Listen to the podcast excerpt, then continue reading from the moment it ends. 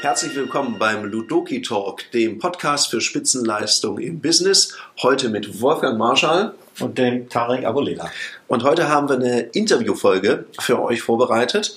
Und ich interviewe heute mal den Wolfgang, meinen lieben Geschäftspartner.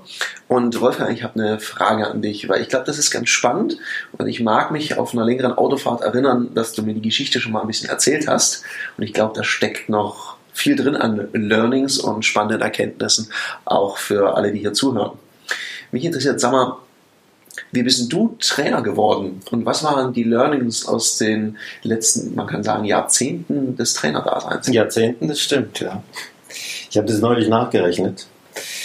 Das sind jetzt 27 Jahre. Wirklich, ja. Ich habe 1992 mein allererstes Training gemacht. Und überraschenderweise, das war ein Telefontraining. Mensch. ja, da haben wir aber was gemeinsam. Äh, ich muss dazu sagen, ich habe von Telefonieren bis dato äh, keine Ahnung gehabt. ja, okay, Mensch.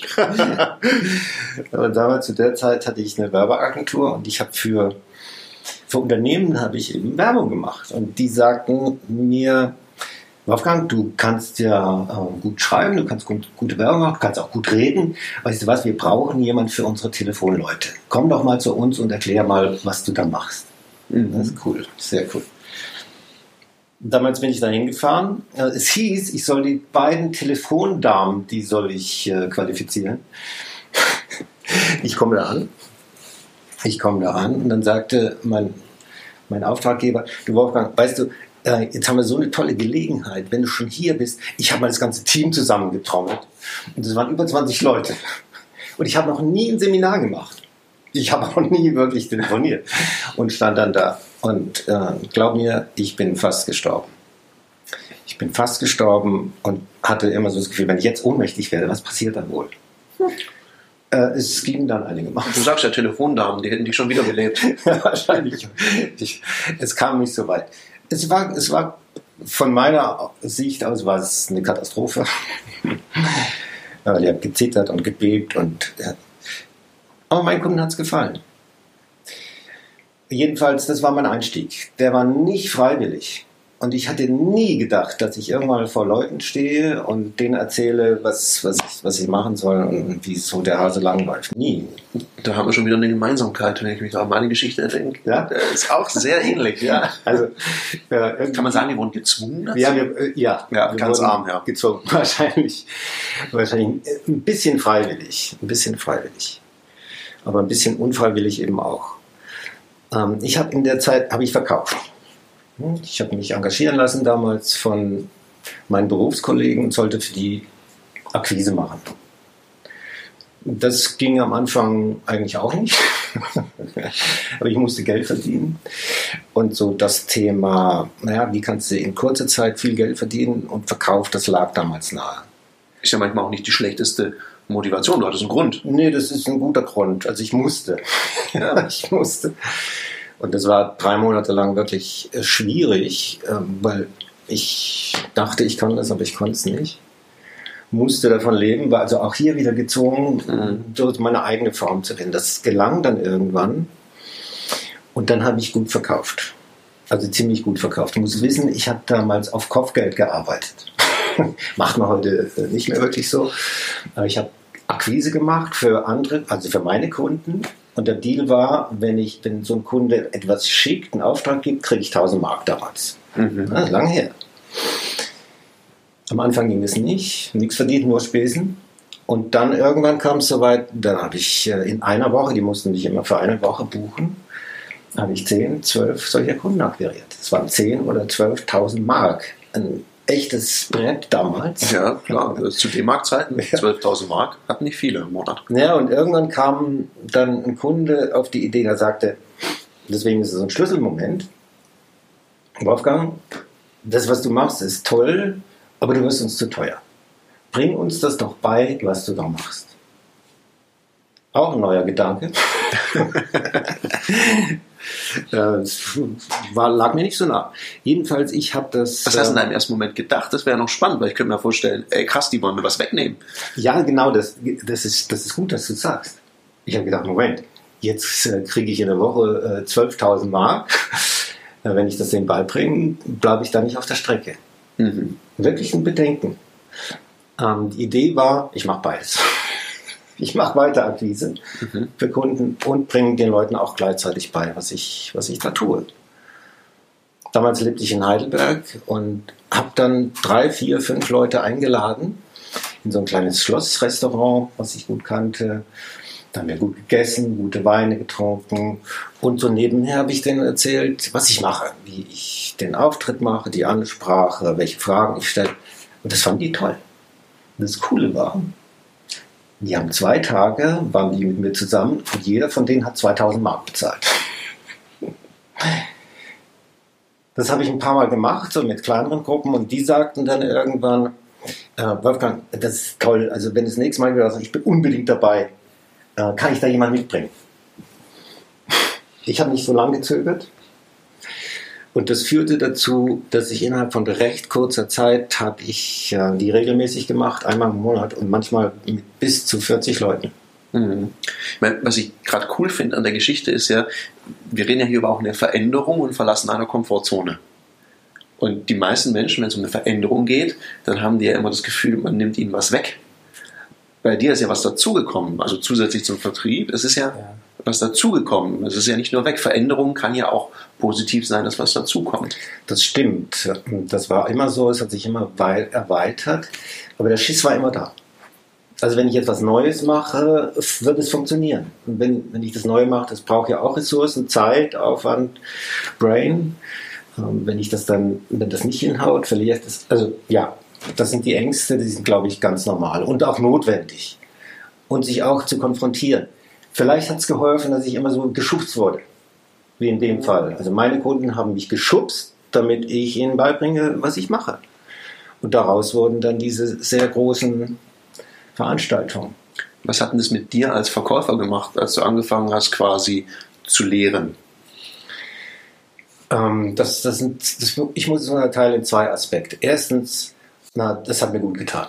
Also mein Selbstbewusstsein. Weil äh, die Leute, die das nicht wissen, denen sei gesagt, ich bin eigentlich ein extrem schüchterner Mensch. Wirklich schüchtern und ängstlich. Immer gewesen. Und dann vor so großen Gruppen zu stehen und dann zu hören, dass das toll sei, das hat mein, mein Selbstbewusstsein und ja, ich gebe es zu, auch mein Ego mächtig aufgepumpt. Ich glaube sogar zu sehr aufgepumpt. Weil ich hatte immer so den Anspruch, ich möchte die 40 Leute, die jetzt dann gerade da sind, von denen jeder 2000 Mark bezahlt hat, ja, klar. die möchte ich alle happy machen. Und das habe ich auch geschafft. Und ich habe ich hab da echt gepumpt. Das Problem war, nach diesen zwei Tagen war ich praktisch tot. Also ich brauchte Tage, um aus dem Koma wieder mich zu beleben, weil ich mich so erschöpft habe. Und wenn man das dann regelmäßig macht, dann irgendwann war bei mir auch der Ofen aus. Und dann ist was Entscheidendes passiert. Ich habe nämlich gemerkt, was ich da, da tue mit den mhm. anderen. Also ich so im vollen Saft und viel großer Zampano, hat mir natürlich geschmeichelt, mein Ego, ja wie gesagt. Und dann rief jemand an und er sagte, Wolfgang, wann machst du dein nächstes Seminar? Ich brauche ganz dringend eins. Ich brauche mal wieder so eine richtige Adrenalinspritze das ist mir eingefahren und bis heute geblieben, weil ich habe gemerkt, was ich mache mit den Leuten, was die holen. Und damals habe ich so für mich verstanden, eigentlich bin ich ein Dealer. Wirklich ein Dealer. Ich deale mit äh, Testosteron, mit Dopamin, mit Endorphin. Das ist die Droge, die die bei mir kaufen. Und ich fütter die und ich mache die abhängig. Wirklich. Mhm. Also die mussten immer wieder kommen, alle paar Monate, damit sie wieder einigermaßen im Zustand waren. Junkies. Krass, oder? Und ich weiß noch gut, äh, an, an diesem Tag habe ich eine Entscheidung getroffen, die ist ganz wesentlich und auch ein, ein wesentliches Learning. Ich habe mir überlegt, dass ich das nicht machen will. Das hat gegen meine Werte verstoßen. Ich wollte keine Abhängigen machen. Es war ein cooles Geschäftsmodell, ja. Mhm. Aber irgendwann hat das äh, so gemacht, das kannst du nicht, das kannst du nicht bringen, das darfst du nicht. Ich meine, wir beobachten das ja auch heute teilweise in der Landschaft. Oh ja. Dass es so richtige, ja, so richtige Seminar-Junkies gibt, ja. die gehen immer wieder und ja. immer wieder und immer wieder. Nur die Umsetzung ist sehr niedrig. Ja. Und ich glaube, das ist ein himmelweiter Unterschied, was du jetzt gerade beschreibst, zwischen ich diene nur meinen eigenen Zielen und ich schaffe mir da so ein Gefolg schafft, so, so Guru-mäßig. Oder aber ich diene den Zielen der anderen. Am Ende vom Tag ist auch das ein super Businessmodell. Das musste ich erst mal lernen. Das sagen die heute, geläutert einigermaßen. Damals war mir das nicht, nicht klar. Und wieder war ich in der Situation, okay, ich muss was ändern. Und da verliere ich das vielleicht. Also gutes Einkommen und äh, gutes Renommee. Aber ich konnte nicht anders. Ich habe mich dann entschieden, ich mache es ganz anders. Meine Kurse, die waren vor zwei Tage und ich habe gesagt, nee, die müssen länger sein. Und dann gingen die ein halbes Jahr. Ich habe also Kurse angeboten, die ein halbes Jahr. Also eine richtige Ausbildung, könnte man sagen. Nee, das war das noch nicht. Das funktionierte so, dass ich ähm, weniger Leute eingeladen habe. Das waren Mhm. sechs bis acht. Die kamen zwei Tage in das Schlösschen tatsächlich. Und ähm, ich habe denen gesagt, wie das, wie das funktioniert. Wir haben erarbeitet, was ihre Kernkompetenzen sind und wie sie das auf die Straße bringen. Und haben Projekte daraus gemacht. Und dann habe ich die ein halbes Jahr begleitet. Mhm. Das sah so aus, dass ich die jede Woche mussten die bei mir anrufen und berichten, was sie gemacht haben. Mhm. Hey, das ist eine Challenge für die Leute. Ja, und das, das Coole, ich habe da viele Gespräche geführt und ich konnte im ersten Satz hören, ob sie mich bescheißen wollen oder, oder ob sie wirklich was gemacht haben. Ob sie was erzählen, ja. Ja. Das war eine sehr coole Zeit. Und das war sehr, sehr effektiv für die Leute, weil die, die in der Umsetzung waren, die haben wirklich was erreicht. Und mein Businessmodell ging trotzdem auf, weil ich Mhm. hatte deutlich weniger Aufwand. Das hat mich nicht erschöpft. Nach den zwei Tagen war ich fit und lustig. Und ich habe nicht weniger verdient in der Zeit. Mhm. Und das ist auch heute noch für uns beide ein ganz wesentlicher Teil. Also wie kann man das so organisieren, dass der Aufwand geringer ist und der Effekt höher? Ja, und vor allem, ich meine, wir arbeiten ja heute auch noch modular mit Hausaufgaben, Arbeitsaufträgen, weil ich glaube, eine Erkenntnis, die man hier so raushört, ist, es reicht ja nicht nur, sich da vollpumpen zu lassen und da mit einem Impuls rauszugehen, also einfach motiviert sein, on fire, sondern äh, spannend wird's dann, wenn man anfängt mit dem Umsetzen. Machen. Ja, und dafür hast du sozusagen, also du hast es integriert in diesen Kurs. Also das Umsetzen war obligatorisch. Das war obligatorisch, die konnten auch nicht anders. Das war der Deal von Anfang an. Und deswegen hatte ich da erstmal weniger Kunden. Nur die, die das gemacht haben, die sind einfach raus und, und haben sagen können, boah, ich habe was investiert und ich habe ein Vielfaches davon bekommen. Und ich glaube, das war auch so der Start meiner ähm, eigenen Tra Trainerkarriere, weil ich habe sehr hohe Qualität liefern können, die nachweisbar ist. Und ja, für mich war es auch ein, eine Wohltat, weil ich wusste, okay, jetzt bin ich bei mir, ich muss mich nicht selber korrumpieren und ich habe ähm, hab Wirkung. Ich kann etwas für andere Menschen leisten. Was dann noch dazu kommt, das muss hier auch erwähnt werden, ich habe ja alles sehr intuitiv gemacht damals. ja, Trial and Error. Also wirklich so mit der, mit der Nase in, in der Grasnarbe und so gelernt. Das ist eine gute Methode. Weil mir kann keiner sagen, dass das alles nur Theorie ist. Ich habe mir das alles erarbeitet und sehr mühsam, mit viel Schmerz. Blut, Schweiß und Tränen sozusagen. Das bespüren die Leute auch, dass da einer steht, der weiß, wovon er spricht, Ja. weil er selber da mal durchgegangen ist. Ja, du hast erzählt, Verkaufen war ja für dich am Anfang auch sehr neu. Ja, Das heißt, du kannst, glaube ich, auch den Schmerz, den der eine oder andere hat, mit Das der kann ich. Ablehnung nachvollziehen. aber das kann ich. Also wirklich nicht nur hier im Verstand, sondern auch hier. Und ich denke, so diese Glaubwürdigkeit ist ein ganz wichtiger Schlüssel für Trainer. Jemand, der da nur ein Theoriegedäule mitbringt, der wird das wenig bewirken. Ja. Und gleichzeitig sagst du es ja auch, du hast ja die erste Schulung, hattest du gesagt, hattest du nicht so viel Erfahrung, du hast es halt gemacht. Ja. Und es zeigt ja, glaube ich, auch, was die Leute teilweise geliefert bekommen. Die fanden es, glaube ich, ganz okay. Die fanden, die fanden das so- sogar richtig gut. Ja. Wäre das denn, was wäre denn dein Tipp für jemanden, der jetzt neu einsteigt? Also Würdest du ihm raten, auch mach mal einfach ohne Plan? Äh, ja. Warum kommt es so spontan? Lieber ohne Plan was zu machen, als es ewig aufzuschieben. Weil daran hapert es dann. Wenn du es lange aufschiebst, dann kommen die ganzen Bedenken, ja, die Abers. Ja, kann ich dann, soll ich das, muss ich das? Es gibt doch ganz andere Sachen. Dann sind wir in der Komfortzone. Hm?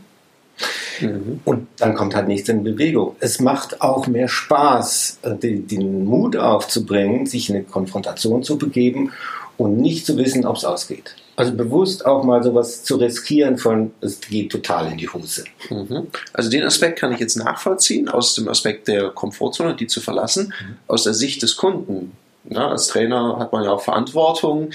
Ist da die gleiche Empfehlung? Also jemand, der ohne Plan was erzählt, äh, Leuten, die dann losrennen und daran ihre, die Ernährung ihrer Familie ranhängen. Ja, das, das ist natürlich schwierig. Da, da muss was anderes dazukommen. Das braucht Professionalität. Das habe ich ja dann auch gemerkt, weil ich alles aus dem Bauch heraus, intuitiv. Und ich habe dann angefangen, Ausbildungen zu machen. Viele.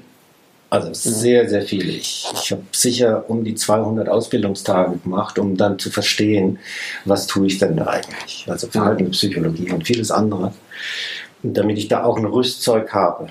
Und das hat dazu geführt, dass meine Arbeit in der Qualität noch wertvoller wurde, weil ich konnte auf all das verzichten, wo ich im Nachhinein sagen muss, ja, hätte es nicht gebraucht. Das war auch viel Geschwafel und viel Blabla. Und es sehr, sehr schlank machen, sehr präzise. Mhm auch wieder das Prinzip weniger machen und dafür mehr Wirkung erzeugen. Und du hast aus deiner Erfahrung geschöpft. Also du hast es ja erlebt, du hast über was geredet, was echt ist und nicht aus einem Buch mal abgelesen. Weil da wird es ja, also ich habe das Gefühl, man merkt es sehr schnell. Dann stellt man zwei, drei Rückfragen und dann wird es ja. plötzlich sehr, sehr dünn, weil das ist so eine theoretische Erfahrung, die nie gelebt wurde. Die ist dann meistens auch mit ganz wenig Emotion und wenig Empathie. Ja, wir, wir sprechen ja so viel über Erfahrung. Und was ist Erfahrung? Erfahrung ist nicht das, was ich gelesen habe oder irgendwann mal gehört. Das hat was mit, mit äh, dem Real Life zu tun. Also sich, sich hineinzubegeben, das durchzuerleben, emotionale Achterbahn zu fahren und dann zu gucken, was macht es mit mir? Mhm. Also wie verändert sich mein Bewusstsein, mein Denken, mein Handeln? Wie entwickelt sich das? Das ist ja der spannende Prozess. Deswegen bin ich so gern Trainer heute, weil ich Menschen daran begleiten kann, sich selbst zu beobachten sich wahrzunehmen. Im Grunde, wenn ich es verdichten sollte, würde ich sagen, ja, das Bewusstsein zu schärfen für das, wer wir sind und was wir da tun. Du hast mir was Spannendes gesagt. Der Satz, den ich weiß gar nicht, ob du dich noch daran erinnerst. Du hast mir mal gesagt, es gibt einen Unterschied, ob du Menschen faszinierst oder dich Menschen faszinieren. Das ist wahr. Könnte von mir sein. Ja, den, den habe ich mir gut gemerkt. Den fand ich, den fand ich richtig gut. Ja, da ist was dran und das passt ja auch in die Geschichte da rein, ähm, dass ich lange habe ich Menschen fasziniert, wenn ich auf der Bühne stand und ich konnte das. Ich glaube, ich war da nicht viel schlechter als die Aloris, die jetzt gerade auf der Bühne rumtouren. Und das hat mich irgendwann nicht mehr zufriedengestellt. Und jetzt ist es so, mich faszierende Menschen. Wie sie, wie sie Dinge hinkriegen oder nicht hinkriegen. Wie sie sich selber ihr Scheitern bauen oder ihre Erfolgsstrategien. Wie sie das machen. Und ihm das zu reflektieren, mitzuteilen. Hey, weißt du, wie du das anstellst, was du damit anrichtest? hatte gerade gestern ein Telefonat mit einem Geschäftsführer von, von einer großen Firma, der hat sechs Leute unter sich und hat mit einer Person gerade arg Schwierigkeiten. Und mit dem habe ich telefoniert und es waren nur ein paar Sätze, es ging vielleicht fünf Minuten. Und ich konnte hören, wie er sich sein Scheitern baut. Ja, ja, von außen, ja, wenn man, wenn man da auch gelernt ja. hat hinzuhören, ja. merkt man, man denkt, denkt, warum? Und dann brauchte es nur zwei, drei Sätze und dann sagte er, ah, ah ja, ah, das ist gut, ah, das mache ich. Und das finde ich faszinierend, wenn wir das als Trainer machen können, mit so kleinen Impulsen, quasi so eine ganze Welt aufzustoßen von Möglichkeiten. Das ist wirklich sehr faszinierend. Deswegen engagiere ich mich mit, ich glaube, das kann man sagen, mit großer Leidenschaft und auch mit einer Portion Professionalität für Menschen, die das haben wollen. Was ist denn jetzt so dein Tipp, wenn Leute jetzt mit einem Training, also sag auch, ich hätte Lust, mein Wissen zu vermitteln. Welche drei Tipps könntest du jemand, der da startet, mitgeben oder welche gibst du damit? Drei Tipps. Ich denke, es macht Sinn, etwas zu finden, was einen wirklich selber begeistert. Das muss nicht unbedingt etwas sein, was man schon gut kann, sondern dass man so eine zündende Idee hat, was einen anzieht. Also nicht nur vom Kopf, so die Überlegung, ah, damit könnte ich viel Geld verdienen, sondern wo es hier bum bum macht. Weil wenn das nicht da ist, gehen die Leute, du wirst irgendwann an der Stelle ankommen, wo es dann schwierig ist. Und dann gibst du es auf, wenn das nicht stark genug ist. Das zweite ist, es ist sinnvoll und notwendig zu lernen. Also nicht nur mit dem eigenen Inhalt unterwegs zu sein, sondern anzufangen, wie machen das andere? Mhm. Also das heißt zu lesen. Auch mal selbst als Teilnehmer in solchen Seminaren zu sein und dann zu beobachten, was machen die, wie machen das, wie gehen die vor, wie gehen die mit den Menschen um und für sich selber herauszufinden, was stimmt da für mich und was stimmt für die anderen. Mhm. Und die dritte Empfehlung wäre, versucht nicht irgendjemand oder irgendwas zu kopieren. Das habe ich am Anfang gemacht. Das funktioniert nicht. Ich hatte immer Vorbilder. Nee, es geht darum, sich selbst zu finden dabei. Und das ist ja so ein ganz entscheidender Prozess. Also wenn man als Trainer unterwegs ist, man kann ein Abziehbild sein oder eine Persönlichkeit. Und ich empfehle das Zweitere. Und das heißt eben auch mit allen Ecken und Kanten da reinzugehen und sich nicht abzuschleifen oder zu gucken, ja, das ist jetzt sozial kompatibel oder nicht, sondern sich selber, selber zu sein und das auch nach außen zu tragen. Das hat was mit Glaubwürdigkeit zu tun. Cool. Dankeschön, Wolfgang. Danke dir, dass du deine Zeit investiert hast. Ich hoffe, es waren ein paar Learnings dabei. Und wir laden dich ganz herzlich ein, wenn du dich für den Trainerberuf interessierst. Melde dich doch bei uns. Vielleicht startet ja da ein spannender Austausch. In dem Sinne, bis zum nächsten Mal.